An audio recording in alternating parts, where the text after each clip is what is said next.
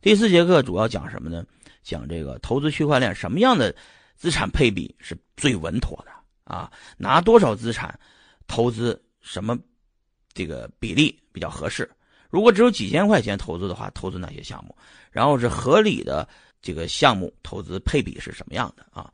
第四节课呢，我给大家讲的是什么呢？讲的是小韭菜怎么赚钱啊？我说实话，现在没有什么小韭菜、大韭菜，都是韭菜啊。大的投资机构其实也是韭菜，项目方呢也是韭菜。为什么呢？就是现在的项目方。更像什么？更像上市公司。你举个例子，现在的每一个项目方成立基金会以后，都要干一件事情，就是建立生态。建立生态的逻辑就是要太拿自己拿来的钱去投资项目，有点像贾跃亭当初搞那个逻辑差不多。生态化反，生态化反这个逻辑是贾跃亭贾会计做出来的。这贾会计做出来的思路呢，就是哎，我要把这个生态做得更大。我要上市公司，我要估值很高，市值很高，我拿了很多的钱，再去拿很多的钱去去投资很多的项目，是吧？那贾跃亭当时投资项目，有用那个股权投的，也有用那个现金投的，是吧？无数的投资，无数的融资，再去把项目做得更大，是吧？这个现在币圈逻辑也差不多，币圈的项目方一旦募完资以后，他就要为了建立自己的生态，就要投资这个生态里面的，在他生态里面去做开发的开发者们。DApp 叫 Decentralized Application，啊，DApp 这一类的开发者让他们去开发，所以他们也会投资一点以太币或者投资一点他们自己的币啊，给项目方，让项目方做得更大啊。所以说有点像上市中国的这些和全世界上市公司都干这一件事情。他一旦上市以后，他就是一个小银行，小银行呢，他就会去不停的投资别人啊。所以说现在的就我说为什么有百币集团呢？因为百币集团就是在投资这件事情上做得非常好的，把生态建立起来的项目。啊，所以说我说，项目方基金方就 B 的这个基金会，其实也是一根老韭菜，因为他募完资以后，那他还得拿着钱去投别人，他也是个投资人，以后所有投资人都是韭菜，只是老韭菜和新韭菜的区别，这就是老韭菜、新韭菜啊，大韭菜、小韭菜的区别啊。那那第四节课主要给大家讲讲小韭菜怎么过吧，因为在这个这是叫老韭菜林立的一个时代呢。啊，就无数的老韭菜都被割过无数次了。以后呢，他们有了成熟的经验，如何被少割两下？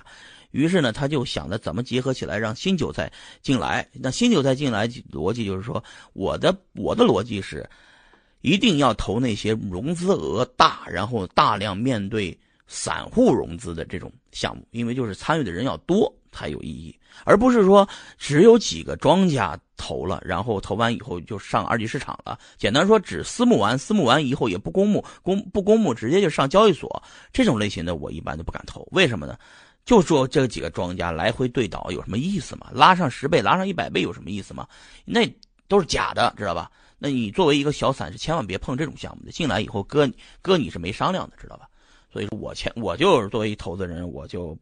不是不不咋地碰这种项目啊，因为这很明显他是有做市基金在后面做市，然后拉完盘，然后让割韭菜的是吧？我不乐意，我不愿意被人割韭菜。虽然我也是个老韭菜，被人割过无数次，但是我也不希望再被割，知道吧？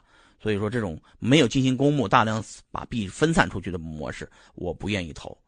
只愿意投那些每个散户大家都参与的，一个人投了十个币以太，十个以太币，两个以太币，三个以太币，大家用户都分散给了无数的人，社区规模大的啊，投资人多的啊，这个讨论多的这种项目我就愿意投啊，我不愿意投那种的，就是三五个人投下来明显就割韭菜的项目，我不投，好吧？第二个是这个资产配置怎么配置呢？第二，资产配置怎么配置呢？这个问题呢，我这么给大家讲啊，这个资产配置。这件事情背后的逻辑是什么？背后的逻辑是你要高风险高回报，还是要低风险低回报？举个例子，大部分的人在进入币圈以后，主要是想赚币，啊，不是要赚钱，因为币能增值，而钱增不了值，所以大家只是来赚币的。这是币圈老人，而币圈的新人呢，主要是来赚钱的。什么意思呢？举个例子，你年初的时候啊，在比在以太坊啊六十块钱的时候，你拿着五千个以太坊投了一个项目，对标人民币啊五千个以太坊六十块钱，呃，等于是三十万块钱，是吧？五千个六十就是三十万嘛，是吧？没算错吧？那三十万块钱你投了一个项目，现在这个项目呢变成了三百万，涨了十倍啊！一算哇，赚了好多钱，赚了好多钱。结果你一算账不对劲儿啊！我当年投了的五千个以太坊，现在一个以太坊还跌成屎了，现在还值六千七千块钱，就按现在七千块钱吧，七千块钱一个以太坊，我投了五千块钱，我如果不投，我不投资任何项目，我拿住了以太坊，我赚的比比我投资赚的还多，我。当年傻呀，我为什么投项目呢？对吧？所以说，大家现在缓过神来，才意识到，很多人投资是为了赚更多的以太坊或者比特币，做赚的是这个行业里的硬通货，而有很多人投资不懂，只是为了赚更多的钱。所以赚钱的角度，从赚钱的角度来说，大家谁都没有亏。到目前为止，所有在这个行业里面从业的人员，谁都没亏。为什么？因为以太坊涨了，比特币涨了，什么币都涨了，连狗狗币都涨了，知道吧？所以说大家都，哎呀，所有人都好像是挣钱的，只有谁亏钱了呢？就是没买的人亏钱了。整个没参与这件事情，看着这个以太坊，就是一路秃的木的人，没看到这个，没有参与到的人啊，亏了。所以说，作为一个任何一个小散，在这个体系里面的，你的机会和任何人的机会是一样的，就是你选项目一定是要选的，选择那些那有长期增长的币，而不是要要炒炒短线。有很多人在这个币圈刚进来的时候，都觉得自己在炒币，知道吧？炒股，所以就是炒币炒股的思路是要不得的，是吧？要拿了这种思路去做做这个行业，很快就嗝屁啊！因为这个逻辑很容易被被割韭菜。因为你天天在二级市场里炒是没意义的，所以尽量大家去一级市场去参与项目首次发行啊，而不要去去这个交易所里面去拉盘，被别人拉盘以后再追上去炒那个币。炒币和炒股一样，赌博市场是不可能赢的，因为天道酬勤，天道不酬赌，知道吧？你进了赌场里面想赢赌场的钱没门懂逻辑了吧？所以说。别指望自己进了交易所里面能挣钱，或者进了股市里面炒股能挣钱，那个你都跑不赢。这个说白了就跑不赢那个这个叫什么？呃，市市盈率。我是说实话啊。所以说，大家在配置几千，如果只有几千块钱的小韭菜，怎么投资呢？小韭菜投资呢？我觉得是这样的：首先就不要狂撒了，因为你也就几千块钱，你撒什么呢？是吧？你你就都不够撒几个项目的是吧？那你就等就当扔了吧。就是你挑的挑挑你认为风险高的项目，然后在私募的时候投进去，或者在 IPO 首轮的时候投进去就完了，就扔在里边，几年以后再看吧。啊，就叫佛系炒币。佛系炒币的逻辑是叫什么呢？就是说，一个老和尚，他呢就是在这个在大家追涨的时候，涨到高点的时候，一直暴涨的时候，那老和尚呢？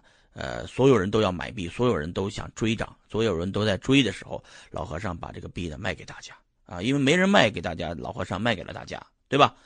哎，等这个币呢，最后呢跌成屎了，跌跌跌跌跌跌跌跌成屎了，所有人都不抄底，所有人都不要了这个币，恨不得现在就把币所有人都卖掉的时候，没人接盘的时候，老和尚出来了，把这个币呢抄底了啊，他把所有币都买走了。这佛系炒币，然后剩下的时间就该吃吃，该睡睡，该上上香就上香，该敲钟就敲钟啊，就别搭理了，是吧？这个是佛系炒币最高境界啊，在低价的时候普度众生，是吧？在这个呃高价的时候呢，哎，也是这个成全呃众生啊，这种思路就是佛系炒币的思路。但是说各位呢，就是在拿着几千块钱炒币的，就不要来回的来回投项目了啊，投那么一堆项目，千万不要借钱炒币。作为小韭菜来说，最忌讳的就是本来就没钱，还要借个几万块钱去炒币，这亏起来可不是小数啊。当然，由于这个时代大部分的人呢，变成体验经济，就想过把瘾就死。为什么呢？很多人就想着过把瘾啊，我就亏了我也我也认。什么叫过把瘾呢？就是说，就跟过山车似的，对吧？去去去那个迪士尼里面进那个鬼屋差不多，大家都要体验一下啊，被鬼吓一下子是什么感觉？大家过山车，大家也知道那过山车不可能把你飞飞出去，但是大家也想体验一下死了又活了过来的感觉。蹦极也是，本来你拴着绳子你是不怕的，那你跳的时候还是很刺激的啊。但是跳完了以后反弹起来还是很有感觉的，所以说大家呢就愿意去体验一下这个炒币的快感。啊，所以说这个快感呢，给大家的一个刺激感，刺激感呢，就是大家玩这个的主要原因。但是我还是劝大家，就是说远离二级市场，远离这种炒币想一夜暴富啊！就是你就过把瘾，要想死的话你就死去，是吧？呃，那你不要做投资，做投资一定是很稳健的一种投资，在合适的时候抄底，在在高价的时候不要贪婪啊，该卖就卖啊，这才能挣到钱，是吧？也不是挣到钱，这样才能挣到更多的币嘛，是吧？因为你的目标是在临死的时候，你说我手上拿了很多的比特币啊，我也爽了，我人生。达目标追求了，临死的时候这些财富呢传承给你的，就是你们试想一下，五十年以后我们都变成老头老太太的时候，哎，都都都躺在那儿，都在养老院里躺着的时候，哎，呃，孙子们来了，哎，过来说孙子来给你一个一给你个比特币，哇，那孙子一个比特币，哇，太爽了，这比特币一个能买一个比特币已经能买一别墅了，是吧？哎，但是你这个，但是你这操作的不好的嘛，那就很很没意思。就是手上拿了一堆的山寨币，你都变成屎了。临临了的时候，你孙子都快你咽气的时候，人家孙子过来说：“孙子，你看爷爷手上有一堆的这币那币，这币那币，名字我都喊不起来了，我也忘了密码了，都快是吧？大致密码是这个范围，这个这个你们猜去吧，是吧？这个这个这个币加在一起值零点零零一个比特币。” 然后你孙子说：“切切切，不要不要，这这这什么币呀？这都是有没有比特币呀？没比特币就算了啊！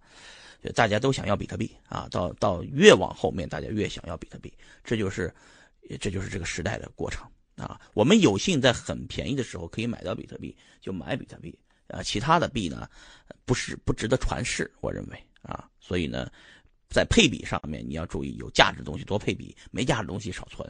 就是举个例子，现在你去，你觉得贝壳未来五十年后能涨到天上去，于是你到海边捡了一堆贝壳，然后存起来，一吨一吨的存在你的后库房里面。到时候，到时候你说传世的时候，那堆贝壳估计都被直接扔垃圾，都都没人要，是吧？没意义嘛。所以说大家要选什么呢？选那个，哎，这东西。在五十年后，大家还公知可公认它是一个有价值的东西，那大家就会现在就存着嘛，对吧？所以第四节课给大家讲完了，就是说要配置有价值的币，知道吧？这是我们的一个大体的思路。